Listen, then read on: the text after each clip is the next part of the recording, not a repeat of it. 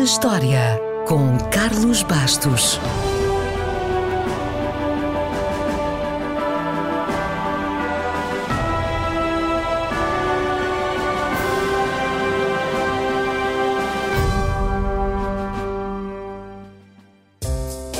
O dia 25 de março de 1882 foi um dia delicioso. Foi mesmo, literalmente, e lançou uma nova moda. Nesse dia, foi feita a primeira demonstração pública, numa das grandes lojas de Nova York, de como se fazia uma panqueca. As panquecas têm uma longa história que já vem do tempo dos romanos. Podemos encontrá-las em quase todas as culturas e a primeira receita que conhecemos é de um livro inglês do século XV. Portanto, durante séculos, algumas pessoas foram comendo algumas panquecas, um pouco por todo o mundo, especialmente os ricos, que tinham muita criadagem e aquilo ainda demorava e dava um bocado de trabalho a fazer.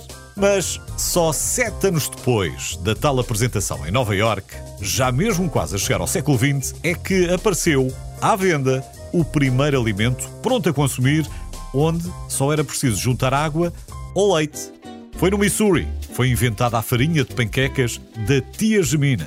Basicamente, os seus criadores tiveram que inventar uma maneira de transformar a massa em pó.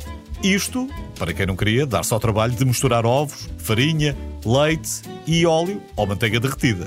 O que é certo é que, desde o início do século XX, as panquecas estão em todo lado e têm algumas curiosidades divertidas. A maior panqueca do mundo foi feita em Manchester, em 1994. Tinha 15 metros de diâmetro, pesava 3 toneladas e estima-se que tivesse qualquer coisa como 2 milhões de calorias.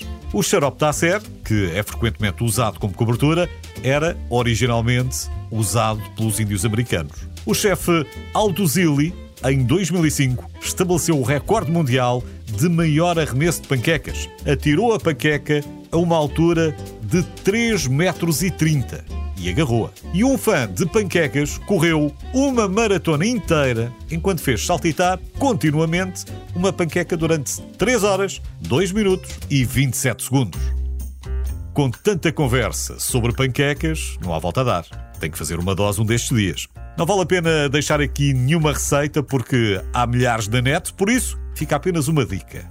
Aqueça em lume médio uma frigideira antiaderente e pincel com óleo ou margarina.